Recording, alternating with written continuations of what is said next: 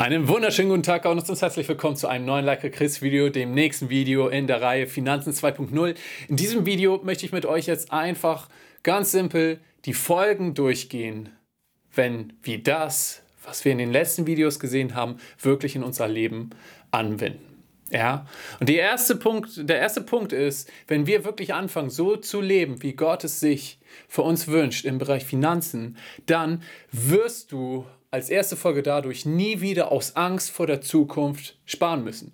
Ja, das haben wir in Video 2 und 3 gesehen, dass Gottes Plan für dich ist, dass er dich übernatürlich versorgt. Ja, und wenn du diese Versorgung wirklich annimmst, dann brauchst du nicht mehr aus Angst sparen. Ja, warum auch? Weil du weißt, Gott versorgt dich. Und das Gute ist, Gott ist unabhängig von weltlichen Krisen, von Wirtschaftskrisen, von irgendwelchen finanziellen äh, Problemen, davon, dass du auf einmal gekündigt wirst und kein Geld mehr verdienst oder was auch immer. Davon ist Gott unabhängig. Das heißt, du brauchst keine Angst mehr vor diesen Dingen zu haben.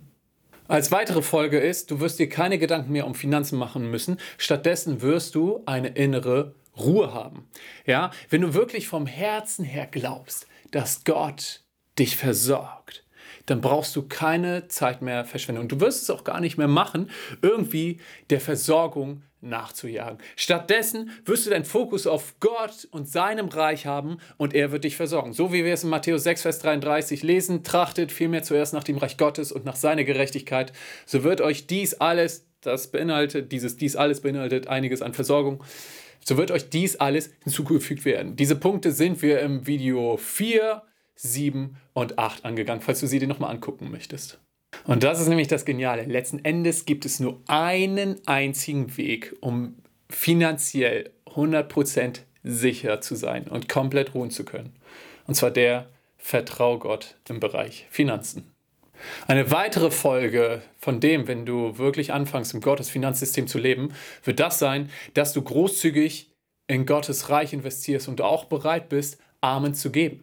Ja, das haben wir in Video 5 gesehen. Ganz wichtig, dass es nicht aus Pflicht passiert, nicht, okay, ich muss jetzt geben oder sowas, sondern du wirst anfangen, es genießen zu können, aus dem, was Gott dir gibt, anderen weiterzugeben. Und du wirst es genießen, zu geben, weil du merkst, okay, das ist das, was Gott durch dich tun wird und es wird großartig sein, weil es ist so gut, mit dem eigenen, eigenen Geld das Leben anderer Menschen zu berühren.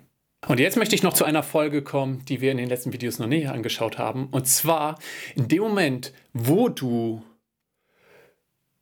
Gott im Bereich Finanz vertraust, bist du den ersten Schritt gegangen, um überhaupt zu lernen, Gott komplett zu vertrauen. Das lesen wir in Lukas 16, Vers 10. Wer im geringsten treu ist, der ist auch im Großen treu.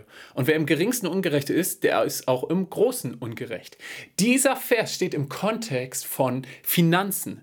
Dein Vertrauen im Bereich Finanzen ist der erste Schritt, überhaupt Gott zu vertrauen. Und ich habe die Vermutung, und ich glaube das tatsächlich, wenn wir Gott nicht im Bereich Finanzen vertrauen, wenn ich Gott nicht im Bereich Finanzen vertraue, dann könnte das ein Grund sein, warum ich auch Schwierigkeiten habe, ihm für andere Sachen zu glauben, wie zum Beispiel für Führung in meinem Leben oder für Heilung oder irgendwelche anderen Bereiche.